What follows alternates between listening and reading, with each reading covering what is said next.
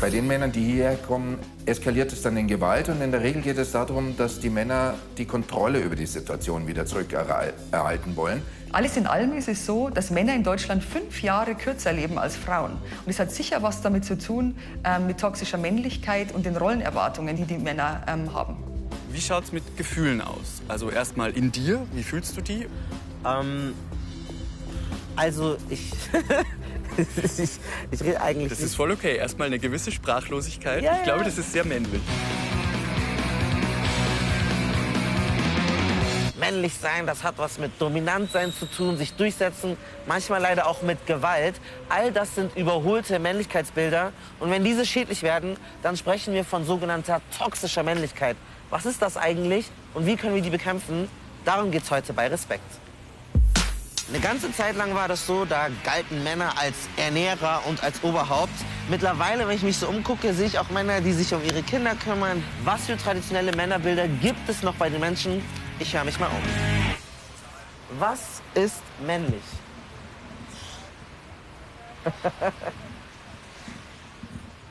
Ja, Rumgemackere zum Beispiel. So auf die Schnelle, ja gut, das Geschlechtsteil. Männlich ist eher so der aktive Bereich. Passive Bereich ist dann halt der weibliche Zeit, wenn man von Yin und Yang oder sowas zum Beispiel sieht. Selbstherrlich ist schon der Name Herr drinne. Stärke, äh, standhalten, tapfer, durchhalten, solche Bilder. Aber natürlich wissen wir alle, dass auch das Weiche, das Schwache, das Ängstliche zum Mann dazugehört. Ich habe, glaube ich, keine kla klassische Definition davon. Muskeln, hohe Schuhe, egal. Ich mache da nicht so viele Unterschiede zwischen Männern und Frauen. So, durch die Umfrage habe ich herausgefunden, ganz viele Menschen wissen, dass wenn ich sage männlich, dass das nur Klischees sind, dass man diese nicht eins zu eins übernehmen kann. Dennoch, bei den einen oder anderen haben sich auch ein paar Vorurteile gehalten. Und ich möchte wissen, wann werden diese Vorurteile schädlich bzw. toxisch?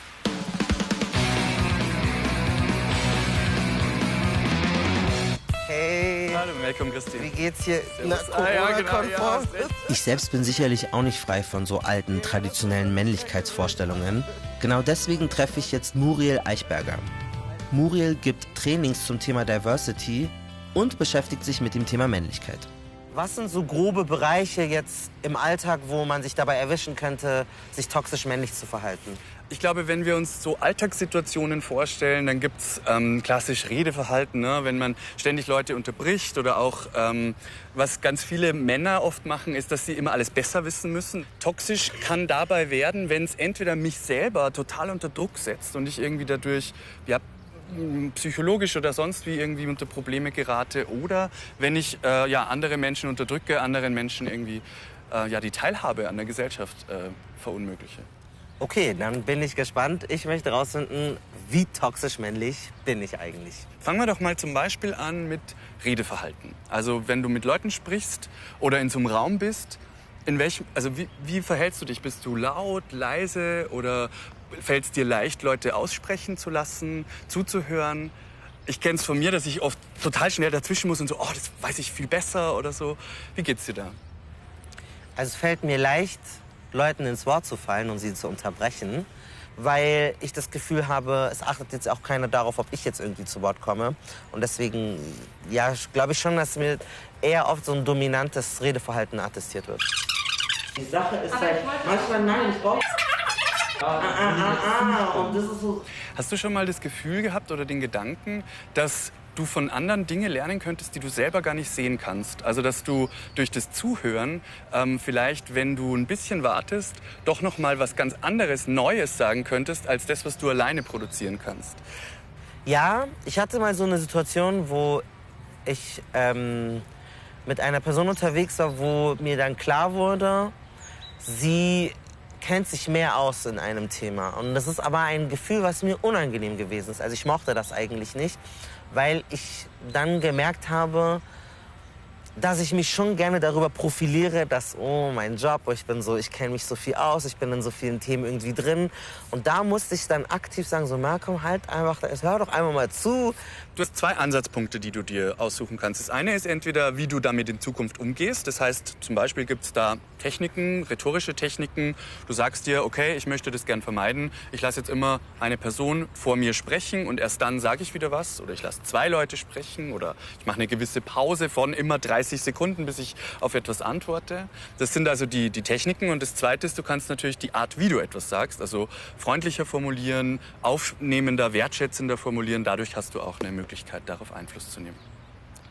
Cool, versuche ich äh, mitzunehmen und vielleicht kriege ich dann weniger solche Rückmeldungen. Wunderbar, dann kommen wir doch zum zweiten Punkt, der als mögliches Thema ähm, funktioniert. Und zwar, wie schaut es mit Gefühlen aus? Also erstmal in dir, wie fühlst du die? Oder geht es dir da gut damit, die zu fühlen? Und zweitens, wie kommunizierst du die oder kannst du die gut kommunizieren? Der Umgang mit mir selbst. Ähm, also ich, ich, ich rede eigentlich Das nicht. ist voll okay. Erstmal eine gewisse Sprachlosigkeit. Ja, ich glaube, ja. das ist sehr männlich. Ja, ja. Ähm, ich rede nicht viel so über Gefühle eigentlich. Also in letzter Zeit, so in den letzten paar Monaten, habe ich mir immer mehr Gedanken darüber gemacht. Aber eigentlich habe ich nie so den Sinn dahinter gesehen. Also das bringt mir nicht so viel, das hat keinen Zweck, ich verdiene kein Geld damit. Und dann war das so. Äh, Wir müssen genau eben betrachten, wie komplex das ist, dass man einerseits Verantwortung für sich übernimmt, aber gleichzeitig auch wahrnimmt, was von außen auf einen eigentlich draufgeladen wird. Ja, ich merke schon, zwei Treffer hatte ich schon auf der Liste der toxischen Männlichkeitsverhaltensweisen. Ähm, tatsächlich ist aber so, kein Mann ist jetzt der ultimative toxische Mann und hundertprozentig dieses Klischee. Was das Ganze überhaupt ist, wie das sich äußert, wie man das bemerkt, das brechen wir jetzt für euch herunter. Als toxische Männlichkeit wird ein destruktives Verhalten von Männern bezeichnet. Ein Verhalten, das schädlich für sie selbst und für andere ist. Zum Beispiel, wenn Männer aggressiv, gewalttätig und oder sexistisch sind. Der Begriff entsteht in den 1980er Jahren. Die Männerbewegung stellte das vorherrschende Männerbild in Frage. Zum Beispiel, ein richtiger Mann übt Macht aus, wenn notwendig auch mit Gewalt. Das sei toxische, also giftige Männlichkeit.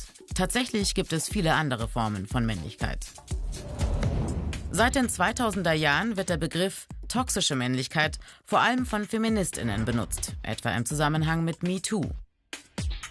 Toxische Männlichkeit meint nicht, dass alle Männer toxisch seien. Gemeint ist ein bestimmtes Verhalten, bestimmte Rollenbilder und bestimmte Vorstellungen von Männlichkeit in der Gesellschaft. Vorgaben, wie ein Mann sein und was er fühlen soll und wie er sich zu verhalten habe. Diese toxischen Rollenbilder zeigen sich unter anderem so. Männer dürften keine Schwäche zeigen. Männer seien hart und aggressiv. Sie müssten ihre Gefühle im Griff haben, sie sogar unterdrücken. Ausgenommen sind Wut und Aggression. Konflikte lösten Männer durch physische und oder verbale Gewalt. Und Männer befänden sich immer im Wettbewerb und kooperierten nicht. Diese toxischen Rollenbilder erlernen Männer in ihrer Kindheit und während sie heranwachsen. Sie müssen immer wieder neu beweisen, dass sie diesen Rollenbildern entsprechen. Durch Kräftemessen, durch Mutproben, durch Einfügen in Hierarchien. Und dadurch, dass sie diejenigen beleidigen und diskriminieren, die nicht diesen Rollenbildern entsprechen. Toxische Männlichkeit richtet sich in Form von Gewalt und Aggression zwar meist gegen andere. Eigentlich ist es aber ein selbstverletzendes Verhalten. Denn die Folgen für den toxischen Mann sind ein Leben voller Risiken und voller Gewalt, soziale Isolation, Depressionen und ein höheres Selbstmordrisiko. Ich bin gerade auf dem Weg zu Mareike. Die hat uns erzählt, dass sie mit einem Mann zusammen war, der sie richtig toxisch behandelt hat. Sie sagt, dass sie immer noch nicht richtig schlafen kann, weil sie Albträume davon hat, wie er sie schlägt. Körperliche oder sexuelle Gewalt in einer Partnerschaft erlebt in Deutschland jede vierte Frau mindestens einmal im Leben. Und jeden dritten Tag tötet sogar ein Mann seine Partnerin oder Ex-Partnerin. Hey, ich bin Malcolm. Äh, nicht wundern, Mareike möchte unerkannt bleiben. Danke, dass wir hier sein können. Sehr gerne, kann sein. Perfekt. Du warst mit einem Typen zusammen, der dir nicht so gut getan hat. Wie war er am Anfang und was für ein Mann war er dann zum Ende der Beziehung? Ja, es ist äh, tatsächlich ganz abgefahren, weil er am Anfang sehr äh, charmant war. Also wir hatten wirklich so die, wie soll ich sagen, den Bilderbuchbeginn in so einer Beziehung. Und dann ja, ist das Ganze irgendwie gekippt zu so einem traditionelleren Zusammenleben von noch so vor zwei, drei Generationen. Die Frau soll kochen oder muss eigentlich eher kochen ähm, und dann natürlich auch den Haushalt machen. Und wenn ich ihm gesagt habe, das ist zu, zu viel, ich schaffe das nicht, weil ich einen ganz normalen acht, zehn Stunden Tag hatte äh, auf der Arbeit, dann äh, ja, war das vielleicht so die ersten Male noch okay. Aber man hat schon gemerkt, dass es ihm nicht so gepasst hat. Und irgendwann sind halt aus diesen Streits, die dann daraus resultiert äh, sind, immer heftigere geworden. Also wirklich mit ja, lauterer Stimme und bis hin dann natürlich irgendwann eben zu tatsächlicher Gewalt, die dann halt stattgefunden hat. Gab es da noch andere Aspekte oder Punkte, an denen ihr euch besonders aufgerieben habt? Mm, ja, wie ist gut. Ähm, es war zum Beispiel, mein Gewicht war immer eine, oder hat für ihn eine Rolle gespielt. Also ich war grundsätzlich irgendwie fünf Kilo zu viel. Also hat auch komplett meine Finanzen ähm, ja, kontrolliert oder wenn ich irgendwie mit neuen Klamotten nach Hause gekommen bin, hat er erstmal gefragt, wie viel es gekostet hat. Und ähm, dann war das grundsätzlich immer zu teuer, es sei denn, es war irgendwie vom Flohmarkt für drei Euro oder so. Also er wusste, jede Kleinigkeit, die du dir gekauft hast, konnte er nachvollziehen, also konnte er dann sehen. Mareike erzählt uns, dass diese Beziehung mehrere Jahre her sei und dass sie sich aus einer Vielzahl von Gründen getrennt habe. Dass es sich um häusliche Gewalt gehandelt hat, dafür hatte sie lange Zeit keine Erklärung. Dass er so gewalttätig geworden ist, was sagt es dir über sein Männerbild? Es ist halt oft so, dass sie durch dieses Verständnis von diesem starken Mann in der Beziehung oder in der Familie ähm, irgendwie oftmals nicht damit umgehen können, dass eine Frau vielleicht an einer Stelle überlegen ist oder weiß ich nicht, ein Gespräch beendet oder vielleicht bessere Argumente auch hat. Ich habe das immer ziemlich gut gesehen, dass das so eine pure Verzweiflung irgendwie war, weil er nicht wusste, wie er jetzt irgendwie weiterkommt. Und es ist halt erstmal ein sehr starkes Festpacken zum Beispiel, dass man am nächsten Tag blaue Flecken am Arm hat von den, von den Fingern zum Beispiel. Bis es dann tatsächlich wirklich zu, den, zu dem Schlag ins Gesicht oder zu den blauen Flecken kommt, also zu wirklich körperlichen, aber auch halt sexuellen Gewalt. Also und da spielt, glaube ich, auch das Thema Kontrolle wieder ein ganz, ganz großes Thema, weil in dem Moment, wo du als Partnerin sagst, ich möchte jetzt nicht mit dir schlafen, dann eben doch die, die Überhand zu gewinnen und die Kontrolle zu haben und dann halt eben das ja, durchzudrücken. Ich weiß nicht, wie ich es anders sagen soll. Es, du hast ihm gesagt, du hast keine Lust und er hat sich dem widersetzt. Ja.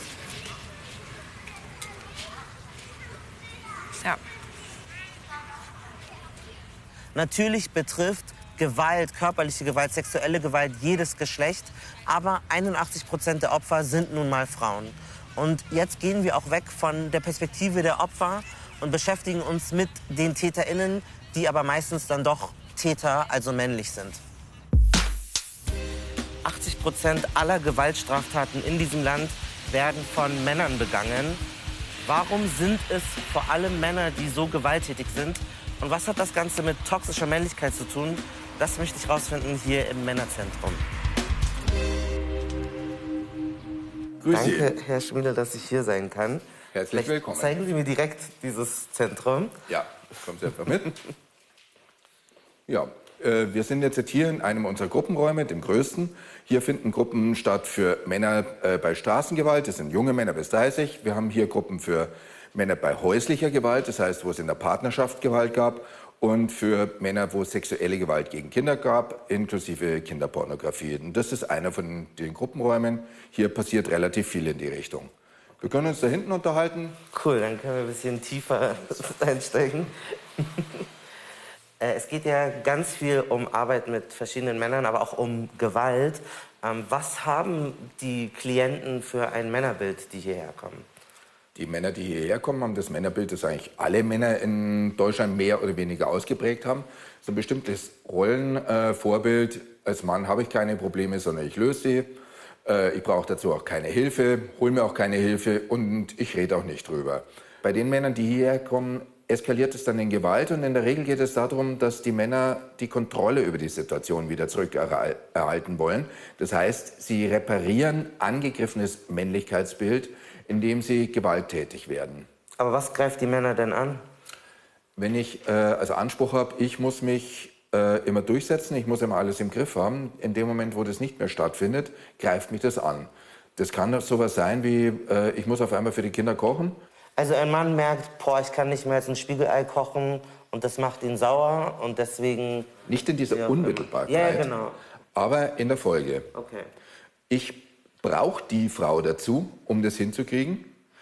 Ähm, das erzeugt dieses Gefühl von Abhängigkeit und von Unwirksamkeit. Und dann richtet sich meine Aggression gegen die Person, die mir in dem Moment als überlegen erscheint weil sie was kann, was ich nicht kann. Und dann bringe ich die sozusagen wieder auf Maß, indem ich äh, zuschlag. Dann ist die wieder unten. Gewalttätig werden übrigens Männer aus allen Schichten. Und diese Ideale von Dominanz und Durchsetzungsfähigkeit kommen nicht von irgendwoher. Ich habe uns mal ein Video mitgebracht von der Bundeswehr.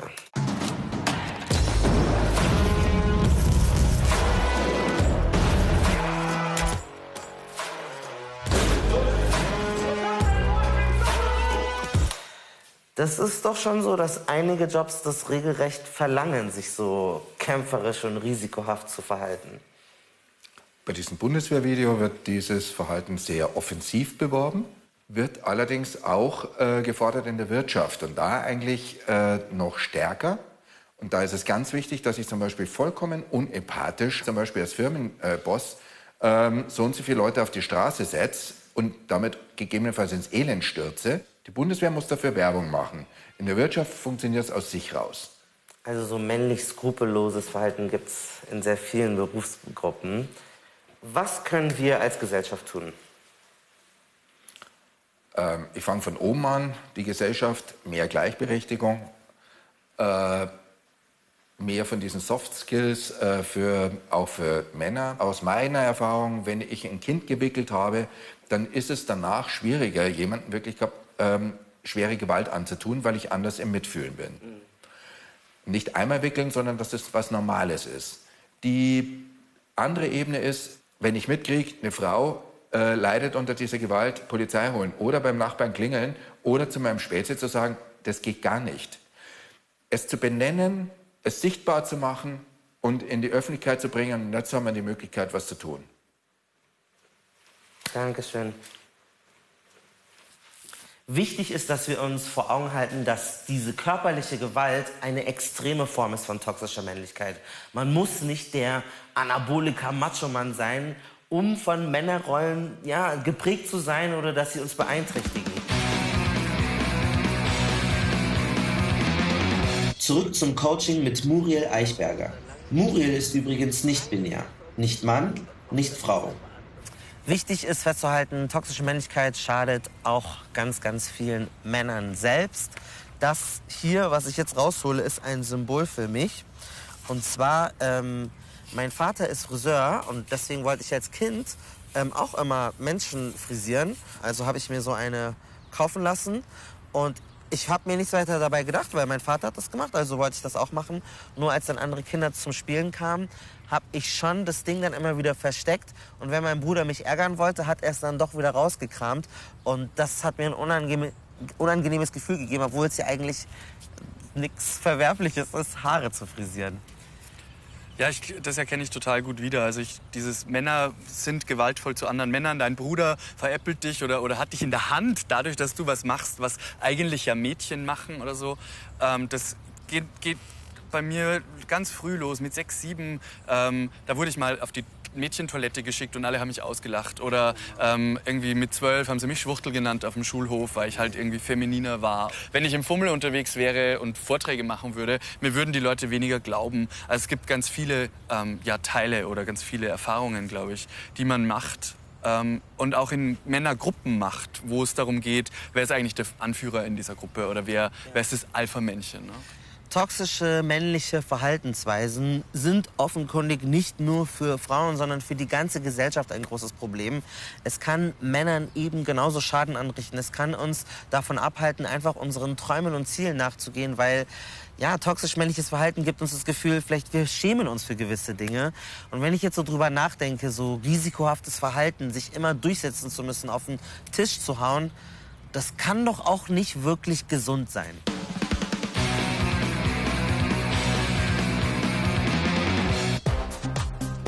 Um diese Frage zu klären, fahre ich nach Berlin.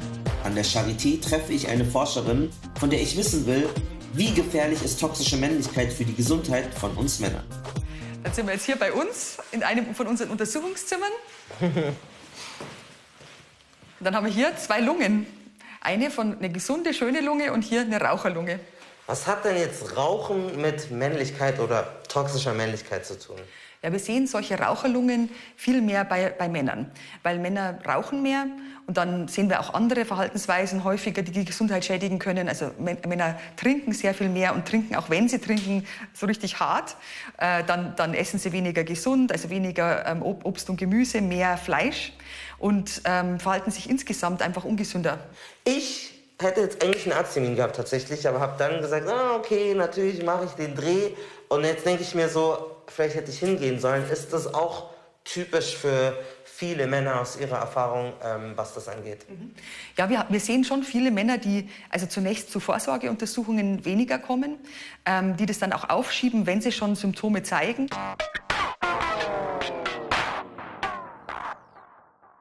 Das heißt, auch da ist das, dieses Männlichkeitsstereotyp, ich brauche keine Hilfe, das steht der Gesundheit sehr im Wege. Alles in allem ist es so, dass Männer in Deutschland fünf Jahre kürzer leben als Frauen. Und es hat sicher was damit zu tun ähm, mit toxischer Männlichkeit und den Rollenerwartungen, die die Männer ähm, haben.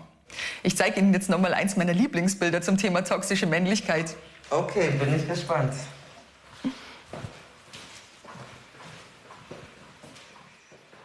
Ja, hier sehen wir ein Foto, äh, eine Fotokollage aus dem Bauhausarchiv.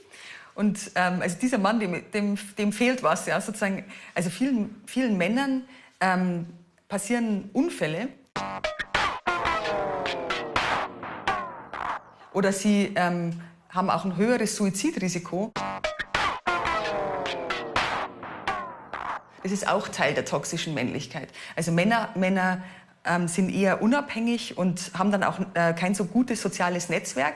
Und sozusagen dadurch ähm, gibt's, also schaden sich die Männer ähm, sehr oft selber. Was können wir denn jetzt als Gesellschaft oder als Einzelpersonen machen, damit Männer einfach gesünder sind und damit wir dieses Problem beheben können? Mhm. Also zunächst ähm, sollten Männer halt sich das bewusst machen, dass, ähm, dass, dass sie auch auf ihre Gesundheit achten können und dass es auch männlich ist, sozusagen auf sich zu achten.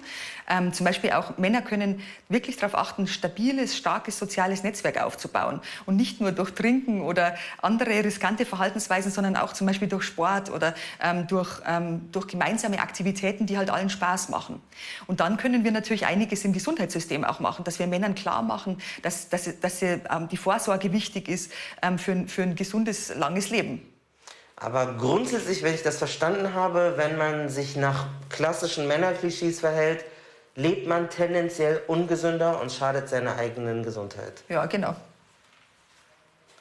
Ja, ja krass, dickes Ding. Dankeschön. Vielen Dank fürs Kommen. Tschüss. Ciao. Ja, richtig heftig. Total viele Menschen, die genauso Männer sind wie ich, die verhalten sich super fahrlässig, wenn es um die eigene Gesundheit geht. Ich habe jetzt auf jeden Fall gemerkt, oh shit, ich muss mal darauf achten, dass ich mal meinen Freundinnen und Freunden wieder schreibe, weil anscheinend brauchst du ein gutes soziales Netzwerk, um länger zu leben. Außerdem ist es so, eigentlich geht es gar nicht. Ich kann nicht einfach Arzttermine absagen, auch für die Arbeit, auch für euch, denn es geht um meine Gesundheit und das ist auch ein typisches Männerverhalten. Ich bin nicht der Einzige, der sich so ein bisschen da reflektieren möchte, der dieses klassische männliche Verhalten hinterfragt. Das tun mittlerweile eine Menge Menschen.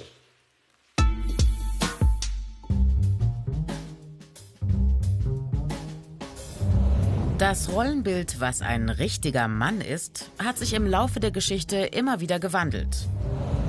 Vorherrschendes Bild über Jahrhunderte, der Mann als Familienoberhaupt, als Herrscher über die Familie und als Versorger.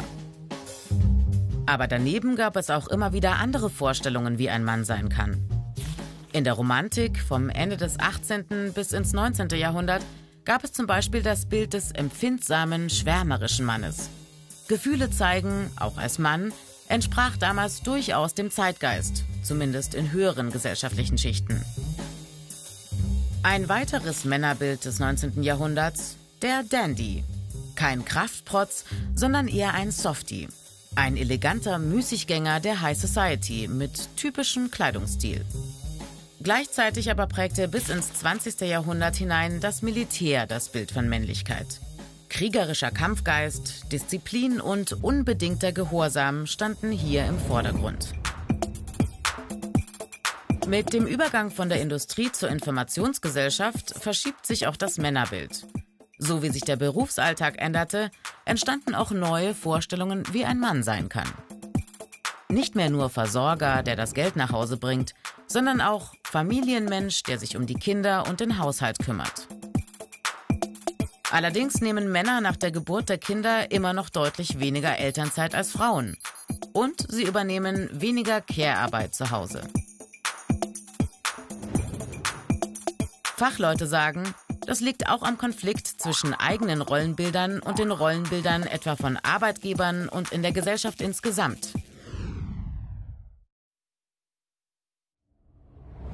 Auf Aggression und Dominanz ausgelegte Männerbilder sind gefährlich.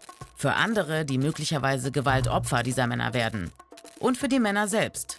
Toxische Männlichkeit schadet ihrem Körper und ihrer Psyche. Ein Beispiel. Laut Statistik begehen mehr Männer Selbstmord als Frauen. Die Erklärung? Viele Männer glauben, keine Schwäche zeigen zu dürfen. Sie holen seltener Hilfe, wenn sie psychische Probleme haben. Wenn es darum geht, wie ein Mann sein kann, spielen Bezugspersonen in der Kindheit, auch außerhalb der Familie, eine große Rolle. Deshalb sind mehr männliche Erzieher im Vorschulbereich und mehr männliche Lehrkräfte, vor allem in den Grundschulen, so wichtig. Außerdem moderne Rollenbilder in den Schulbüchern. In Zukunft wird es vielfältige, nebeneinander bestehende Männerrollen geben. Als sicher gilt, das alte Männerbild, der Mann als harter, dominanter Herrscher, der keine Gefühle zeigt, dieses Rollenbild hat ausgedient. Was wären denn so abschließende Tipps für Männer oder Menschen, die als Männer wahrgenommen werden, um sich ja irgendwie reflektierter zu verhalten? Ich selber habe bei mir tatsächlich angefangen, ähm, damit mich zu fragen, was, wer will ich denn sein? Also was sind wirklich die Dinge, die mir wichtig sind? Ich möchte hilfreich sein, ich möchte ähm, liebevoll sein, ich möchte freundlich sein, ich möchte gemocht werden. Äh, solche Dinge habe ich mich gefragt und habe mir die tatsächlich aufgeschrieben. Das ist viele Jahre her. Die Sache ist, dieses Arbeiten dran, wer ich sein will und wegzugehen von wer ich sein muss, wer ich sein darf, wer ich sein kann ähm, und auch andere davon da mitzuziehen vielleicht, das wäre so eine schöne Möglichkeit, glaube ich. Also hör auf dich, sei lieb zu dir selber. Du verbringst das einzige Mensch dein ganzes Leben mit dir und deswegen bist du dir viel wert hoffentlich und viel zu viel verpflichtet. Es wird deutlich, also sich selber krass zu überschätzen oder irgendwie keine Schwäche zeigen zu wollen nicht über seine Gefühle zu reden. Das sind Probleme, aber darüber kann man reden. Reden hilft immer mit seinen Kontakten, mit seinen Friends. Das ist eine super Lösung. Nur wenn ihr redet, dann vielleicht nicht anderen ins Wort fallen. Vor allem geht das an meine Männer da draußen. Viel Spaß und seid achtsam und habt euch lieb.